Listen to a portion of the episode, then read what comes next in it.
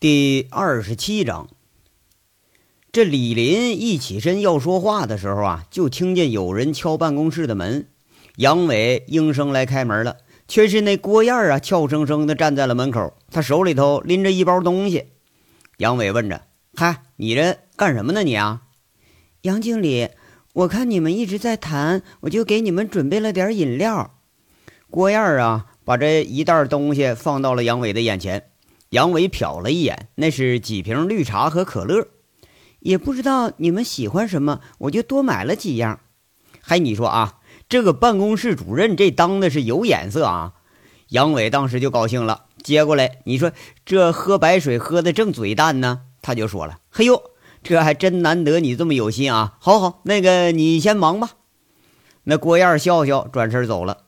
杨伟关上门，却见那李林呐。还是都早都忘了说话了，直着脖子就在这续笑着。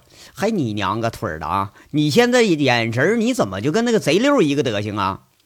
那李林呢就不好意思的笑笑，说了：“杨哥呀，你就别挤兑我了啊！”嘿操，脸红了吧？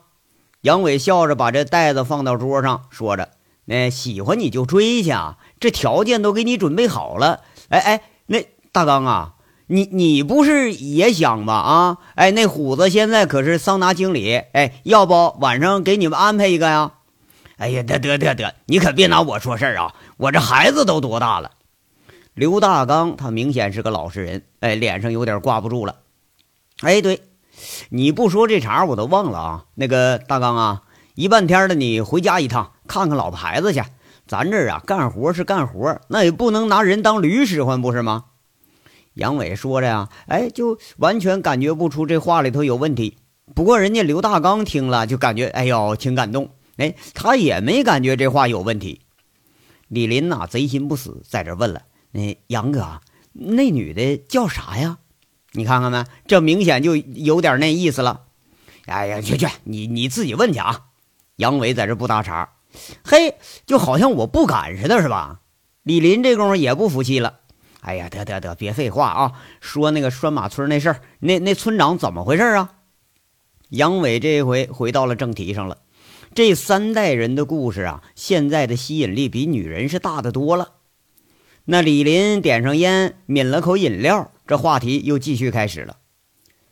话说这个赵八百被乡亲们迎回了拴马村按照古地的习俗呢，这尸身要放个头七才能下葬。那也就是说，至少得放够七天。谁知道啊？第四天上这就出事了。赵八百的老婆第四天趁着守灵的机会，在灵堂里上了吊了。这一干乡亲那更是伤痛不已啊！原来这两口子压根儿就没准备活着回来。至此，拴马村原先最大的一支到了赵铁锤这一代，就剩下一个人了。这赵铁锤呀，他也算得上是个人物啊。从小在拴马村吃百家饭、穿百家衣，在这长大的，那村里人呢，都把这娃当自己家孩子。这孩子从小就无法无天，而且是天性异禀。这七岁能和公羊较力，九岁就能拉开弓弩，十二岁就独自一人打猎打回来一头狼来。这全村是惊为神人呐，直觉着这赵氏一族说不定希望还就是在这娃娃身上了。更是把他就当个宝贝在这养着。不过呀，这天下事他都有个变数，大家都认为可能的事他偏偏就是不可能。到了十六岁了啊，按照这个古赵地的习惯，这年纪呀，到了十六就得是束发啊，意思就是成人了。村里人呐要选他当村长，这赵铁锤是死活不干。别人问他为啥，他瞪眼说了。啊，这这什么鸡巴的村村长，把我爹都都当死了，谁爱当谁当去啊！把这村里人那个推举的，他都给我顶回去，都顶回去。人家是死活不干。到了十八岁，这赵铁锤就干了件不冒烟的事儿啊。那年的夏天啊，这玩意儿啊，到离村三十多里地外的一个水库干活去，碰巧就救起了一名落水的女子。他这心好啊。就把这女的呀给背回了拴马村后来才知道这是个老右派的女儿。那千里迢迢啊，这女儿从省里头来看父亲来，却被告知父亲已经被押往大西北去劳改去了。这女娃一时想不开呀，就跳水库寻短见了。哎，恰巧被赵铁锤给救了。那你说这救人就救人呗？这赵铁锤最后把人家给救到自己床上去了。这女的呀，当时救的时候就已经怀了孕了。偏偏和赵铁锤相处了几个月，赵铁锤宣布说要娶这女的当老婆，这村里一下可就炸锅了啊！这十七八结婚那倒不是个啥问题，是吧？问题是这女的本身就未婚先孕，而且当时据说比赵铁锤还得大个六七岁。你就那个年代，这号人那有个称号叫破鞋啊，根本没人敢娶呀。那谷地拴马村哪容得下这种人呢？但这赵铁锤不行，哎，我就非娶这女的。后来呀，村里几个上了年纪的人来劝，哎，他这俩眼一瞪，说了：“我娶老婆碍你蛋疼了，少鸡巴跟我说啊！再说，小心老子收拾你。”他把这些劝的人都给骂回去了。后来呢，这赵铁锤拉着这姑娘，在他爹他爷的坟头磕了个头，把女的就娶家去了。那娶的时候，这村里是一个人都没来。这杨伟就琢磨：“我操了哈，这事儿办的啊，太他妈厉害了！”杨伟和李林听着听着就笑了。你说琢磨着感情，这仨爷们儿那都是一个德行啊，一个比一个厉害。这还有更操蛋的事儿呢啊！后来这事儿啊，那都没法说。落实政策以后啊，那右派平反了。那时候赵铁锤他老婆已经给他生了个男娃了，带过来那个是个女娃啊。后来也不知道因为个啥，那女的八几年领着女孩就回省城了，把这爷俩往这一扔。哎，现在赵铁锤一屋子俩光棍都搁家待着呢。你说他妈了个逼的，这叫啥事儿呢？杨伟那更是哭笑不得。哎，这这好事这还多着呢啊！这赵铁锤呀，干的那不冒烟的事儿，他能说是三天三夜。七十年代时候啊，他老婆坐月子，那城里人嘴刁啊，就想吃鱼。这赵铁锤就到水库，嗯，那个去炸鱼去了。哎，这鱼没炸着，哎，炸药的量他妈放太大了，把那水库拦水坝给炸个窟窿。后来呢，他又烧过木炭，挣没挣钱咱不知道，反正啊是把一座山给点着了。等到八十年代初，他出去做生意去，结果呀，弄山货，辛辛苦苦攒了几年的钱，全都让人给骗了。后来呢，又想组织人呐打煤窑子。哎，这洞口打了二十米，这就把人给炸死一个，赔光了家里的钱还都不够。那拴马村啊，当时就觉着这玩意儿他妈不是救星啊，这是扫把星啊。后来呀，他老婆一走，这赵铁锤就更消沉了。哎，再也就没折腾。爷儿俩光棍汉，这一年除了打打零工啊，就再没干过什么。你说这是够倒霉的呀。杨伟在这评价着哈，你说自己和这倒霉村长一比起来，那简直就是无敌幸运星了。不过呢，后来发生的事儿还是让大家认识到了他还是这老赵家的种啊。八十年代后期吧，那时候拴马村年年得靠国家救济，哎，有一年呢，乡里就把这救济款给挪用了。当时那村里的人隔三差五就去要去。人这乡长啊，就耍赖皮，我说啥不给，哎，急了就叫唤，说你这拴马村啊，当不当正不正？你都吃了救济十好几年了，你也该歇歇了吧？拴马村这村民遇上这样赖账的，他也是真没招啊。后来呢，赵铁锤出面了，二话不说，摁住乡长就一顿揍。乡里民兵去了一看，赵铁锤来了，这玩意儿他妈十二岁那就能打狼了，那收拾几个民兵那能在话下吗？几个人根本他都没敢上，哎，隔了一天，这愣种啊又上乡里去闹去了，把这乡书记啊又给揍一顿，哎，然后大摇大摆走了。这第三天呢，大家就想着他就不能来了吧？哎，谁知道哈，这小子那胆儿肥的很呐，大摇大摆又来了，这回提了住了乡长和书记同时揍，哎，最后就被这守株待兔的警察给拘留了。那赵铁锤人家根本都不惧。临上警车还说呢：“哎，我进去，我住两天，我再回来啊。”这拴马村的人呐，哎，就怕说没事儿。哎，这下可好了，哎，有口实了啊，闹事儿了。几百号村民那又是冲击乡政府，又是到那个呃县政府去闹，偏偏吧人家还占了个理字啊。最后没办法，只能给这赵铁锤弄了个行政处罚就了事了。那赵铁锤出了拘留所是连家都没回呀，直接又上乡政府了。这次这乡长书记就跟供大爷似的，哎，把这个救济款都准备好，把这瘟神那是好说歹说给送走了。仨人啊，听到这儿都是忍不住的笑啊！这赵铁锤可是有意思啊！你看这个做派，哎，倒和那王虎子、王大炮那些愣种啊，跟着去收保护费，这是一拿一个准啊！这是啊。要说最厉害呢，那是九四年呐，那时候出了件大事儿。当时啊，河西村有一家办红事儿，就是办喜事儿啊，请了乡派出所所长赴宴去。当时那是又喝又闹的。拴马村一个小伙和这派出所的这就干上了。当时那所长不没穿警服吗？那谁也不认识谁呀。那派出所所长这回就吃了亏了，一个电话把所里人全都给招来了。这拴马村这小伙啊，就让人给逮回派出所去了。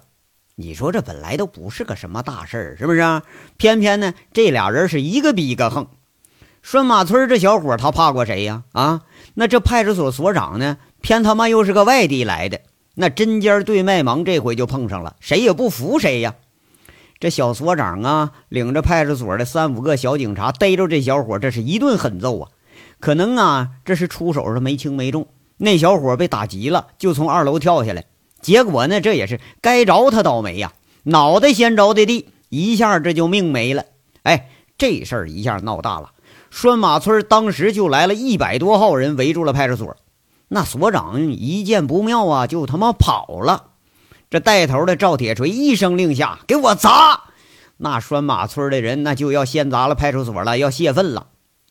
当时哈，都听说有一个留守的民警在那鸣枪示警，想吓唬吓唬村民。谁知道啊，赵铁锤这个愣货直接就上去了，抓住那警察胳膊，把那枪顶自己脑袋上，在那叫唤：“嘿，小子，你开枪！哎，来来，你开枪！”这被枪指着的他不害怕，倒把那拿枪的给吓尿裤子了。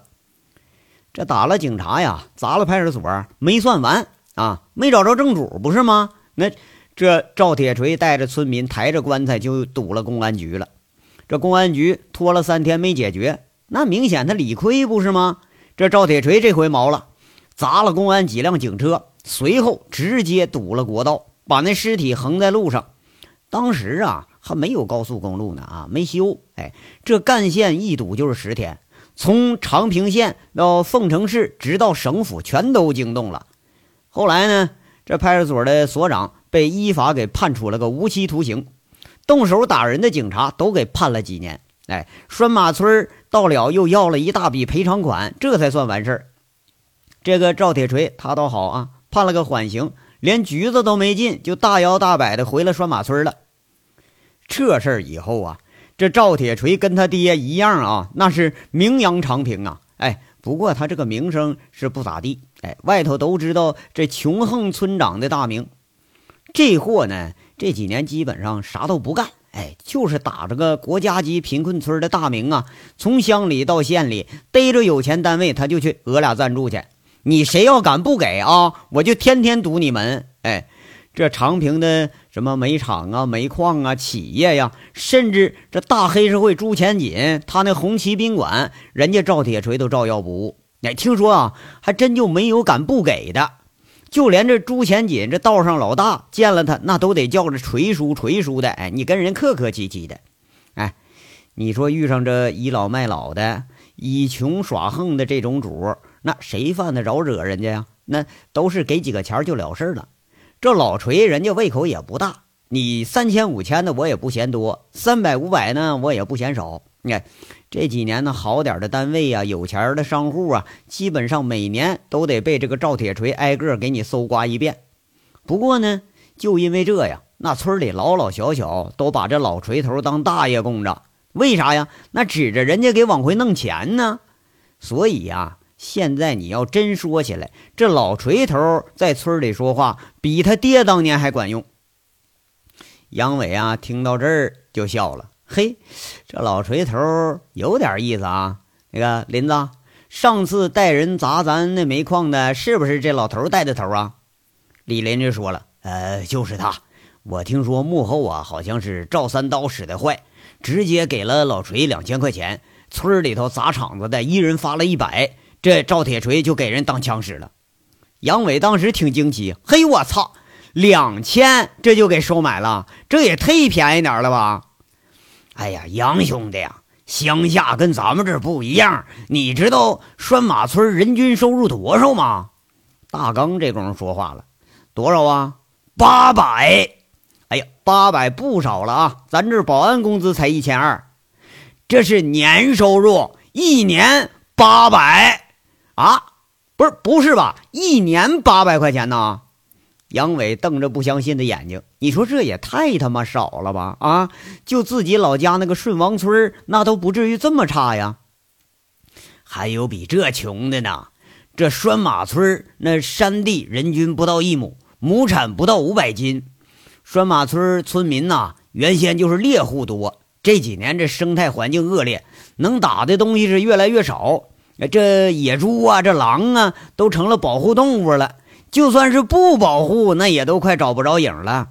村民们一年就靠着采点药啊，打点山货过活。这好歹呀，还是个上千人的大村呢。你要再往远一点，连八百都到不了。就这，那拴马村一年还得靠救济呢。这刘大刚在这给解释。杨伟啊，再问了，不是？那你们说说啊，咱们要进村开矿，拴马村这还就非过不行了，是吧？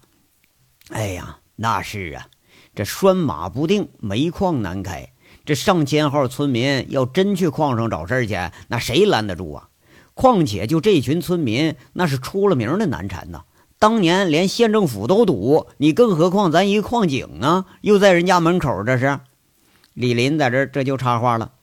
杨伟啊，有点担心，就问：“哎，看来这个铁锤什么的，咱们还真得拉拢拉拢。哎，林子。”这个老锤他好不好打交道啊？哎呀，这人怎么说呢？你说他笨吧，有时候那精的跟山梨子似的啊。那你要说他聪明吧，净干点不冒烟的事儿。人倒还可以，跟我们说话也客气。不过呀，好像这脾气不太好，跟杨哥你差不多，张口就带把。哎，这说话就跟骂人一样啊。杨伟这又问了啊，是吗？我是这样人吗？李林和大刚这俩人就嘿嘿笑，等于是默认了。这杨伟也笑了。哎，你说啊，这说惯了，还真就不好改口。仨人在这闲聊了一会儿。呃，杨伟安排大刚回老家转一圈，看看家里去，准备啊，自己呃，还有这个李林，还有贼六，咱们亲自到这拴马村去看看去。要说这老话说得好啊。不入虎穴，你焉得虎子啊？不管这拴马村是虎穴还是狼窝，那你总得有这一次，不是吗？哎，那个，哎，对了，林子，你们上次去拴马村怎么进去的？那村里人知道你们是什么人吗？杨伟啊，末了在这打听上了，貌似这身份问题还没解决呢。啊，这得亏是六子了。李林在这笑着说了：“这小子。”以前一个混混朋友组了个小乐队，那平时谁家商户开张啊，就弄个表演啥的。我们借了人家一台那个电影机，给村里头免费放了几天电影。要不，那还不知道在村里怎么混呢。杨伟当时就高兴了，嘿，那好啊，这次我我也去放电影去，弄点那个美女多的、搂搂抱抱情节多的，去给那帮光棍们给他们解解馋呢。嘿，你看吧，要说这对路啊。那大刚和李林惊奇地看着杨伟，竖起个大拇指。李林就说了：“杨哥呀，你这办法对路啊！上次哈，我们放的是那个港台片里边有几个那个少儿不宜的场面。哎呦，那群光棍那看了一遍哈，第二天强烈要求再放同一部。你放别的，人家还都不乐意呢。哎，杨哥，这事你是怎么知道的呀？”杨伟在这大笑着说了。他妈的！我就村里出来的，那群光棍憋久了，见了母的那就红眼，什么他妈事他都能干得出来。仨人是说说笑笑啊，倒也是暂时忘了长平之事的压力。这一章咱到这儿就说完了，下章稍后接着说。感谢大家的收听。